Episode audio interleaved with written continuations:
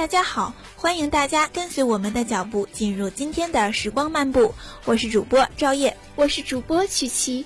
本期节目，我们将为大家介绍几个大连周边游的好去处。第三季《中国好声音》诞生了第一位女冠军张碧晨，汪峰学员帕尔哈提为亚军。下面进入我们今天的节目吧。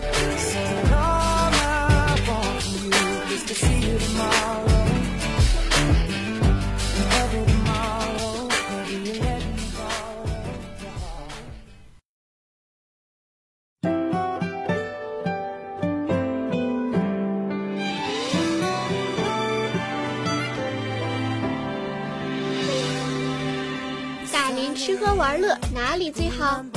大连观光旅游哪里最妙？为你搜罗全大连精品旅游路线，为你整理大连不为人知的美食和地点。大连情未了，给你最想要的大连妙生活。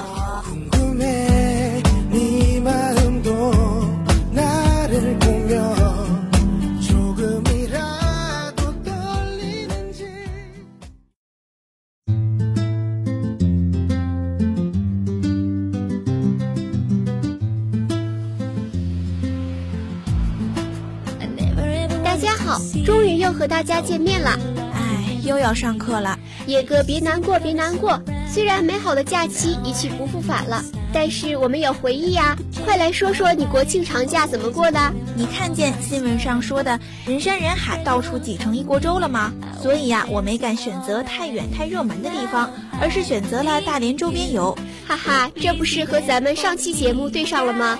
快来和我们分享分享吧！换上沙滩短裤，拎着啤酒，在红火海岸线感受唯美古城葫芦岛。星城海滨风景区位于星城市区东部沿海的星海湾，当地人也称为星海公园，是一片长约1.5公里的天然海滩。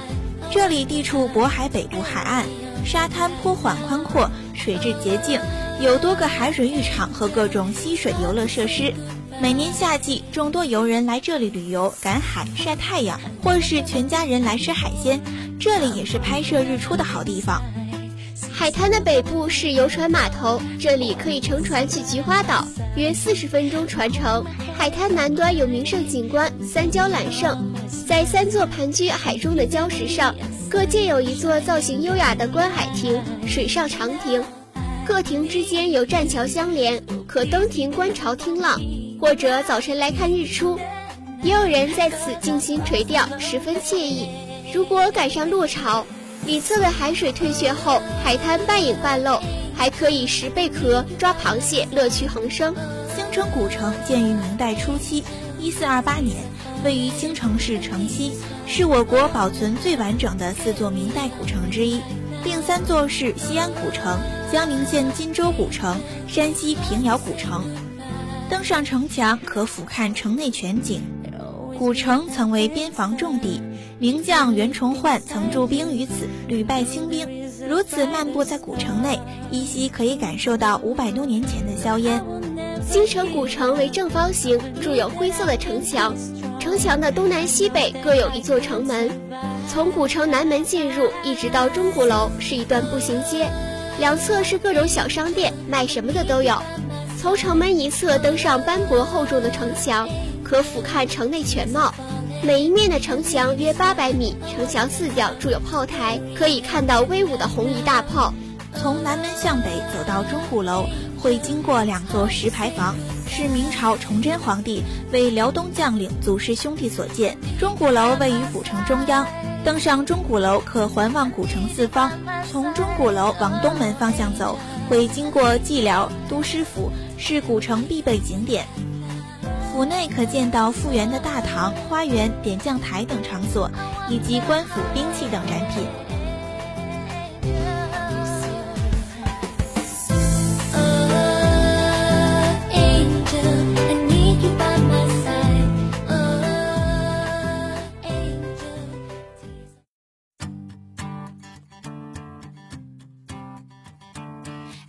说完葫芦岛，咱们再来说说盘锦。红海滩位于渤海湾东北部，地处辽河三角洲湿地内。红海滩并非真正的海滩，而是由大片大片的湿地组成。秋天是来此的最佳季节，此时的红海滩日落是非常好看的。如果下午四五点左右的时候来看红海滩，天气条件好的时候就可以看到美丽的日落。盘锦湖滨公园坐落于盘锦市双台子区西端。湖滨公园园内已建成游乐园区、老年活动区、动物园区、管理区这四个功能区。园内有狮虎山以及戏园。现在，湖滨公园已成为盘锦市本地居民与外地游客进行娱乐、休闲、观赏为一体的综合性乐园。湖滨公园内有一大亮点，就是辽河碑林，它创建于19世纪。现在已经建成了四个书法馆以及碑廊、碑墙、大门牌楼等著名景点，成为规模非常大的仿古建筑群。总之，湖滨公园有着非常丰富的文化内涵。鼎祥生态旅游度假村坐落在世界第一大芦苇荡之中，双台河口国际重要湿地，是集游览、观光、会晤、休闲、度假为一体，各项功能完善的生态旅游度假区。园区内大片的林地、林网、芦苇、河流、沼泽、田地、稻田，构成了北国滨海河川湿地自然景观。辽河碑林是迄今为止东北最大的仿古建筑，收藏我国从文字符号、甲骨文到历朝历代的书法大家的各种书体精品碑刻两千到三千块，为我国最大的唯一不断代的碑林。辽河碑林坐落在位于辽河三角洲的盘锦市湖滨公园西端，由碑展区、游览观赏区和旅游服务区三部分构成。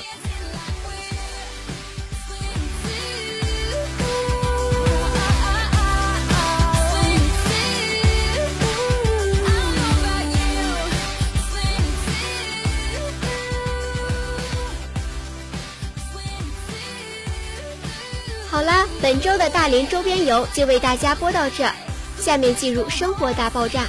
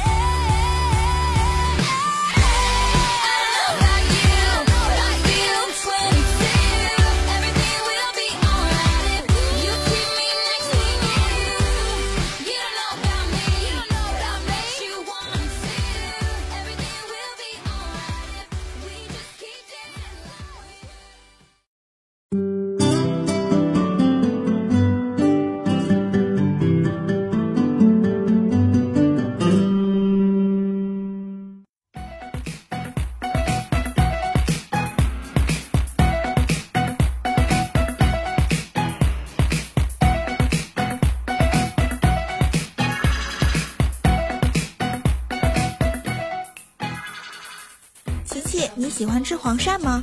我不太喜欢吃，不过我的爸爸妈妈特别爱吃黄鳝。每到夏季，黄鳝成了我们家餐桌上必不可少的一道菜。最近我看到了一个关于黄鳝的新闻。叶哥，你每次在节目的时候都会讲一个恐怖的故事，这次不会也是吧？如果真的是，那还是不要说了，听了容易做噩梦的。我也不想吓唬你啊，只是啊，这个故事呢，关于身体健康。叶哥，我不得不说呀，我也是为你的健康着想。叶哥，你真好，那你就说吧。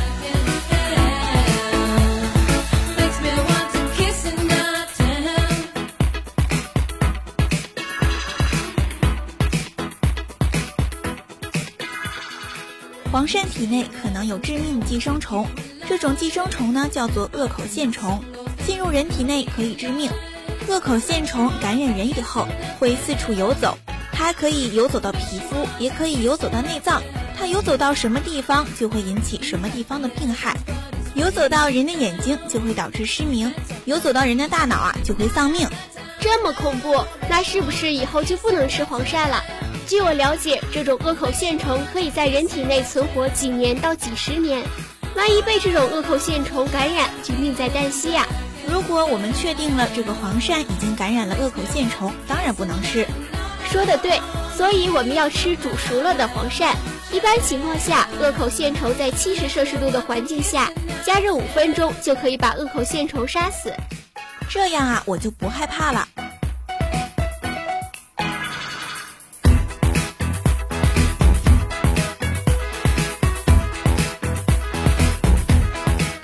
叶哥，你就会吓唬我！早说我不就不用这么害怕了吗？虽说我不爱吃黄鳝，但是也是吃过的。琪琪，我错了，不过还是要小心一点嘛。虽然说一般煮熟了就没问题，但是也要小心谨慎一点的。其实不仅是黄鳝，很多动物体内都感染了寄生虫，一旦感染，对我们的身体造成危害。所以呀，无论什么，一定要煮熟了再吃，以免给我们的身体埋下安全隐患。叶哥真是让我大开眼界了，以后我一定加倍小心。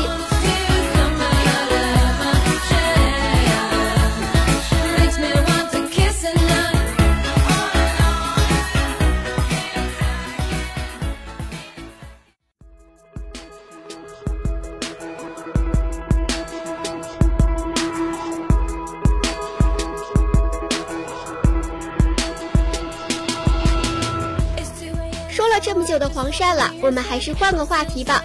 虽然是关系到身体健康，但是还是不如娱乐轻松快乐。说说在十一小长假即将结束时上演的《中国好声音》决赛吧。好啊，我也特别喜欢看《好声音》呢。不过那天晚上我有点失望，因为我心中的冠军帕尔哈提没有夺得冠军。是啊，第三季《中国好声音》诞生史上第一位女冠军张碧晨。当晚，张碧晨和帕尔哈提正面交锋。在包括《成都晚报》在内的一百零一位评审团成员的投票中，张碧晨以五十七比四十四的比分领先。现场的短信投票结果，张碧晨依然保持胜出优势，成为二零一四年中国好声音年度总冠军。而汪峰成员帕尔哈提为亚军。虽然遗憾，但是比赛呀还是很激烈的。我呢还会继续支持帕尔哈提的。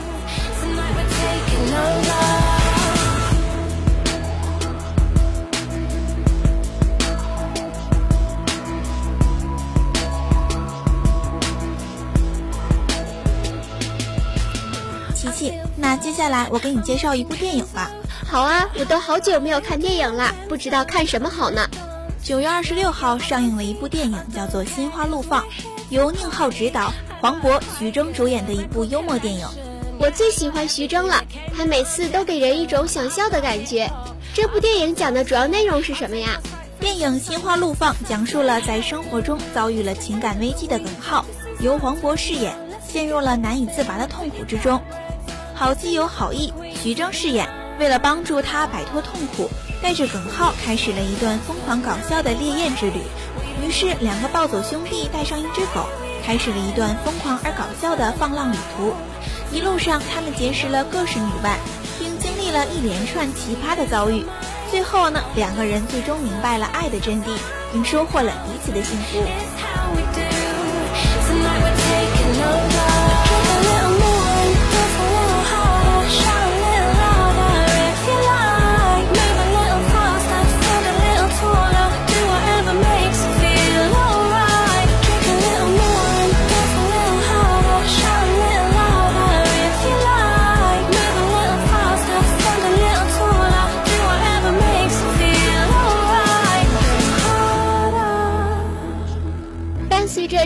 默搞笑的电影，我们今天的节目也即将结束了。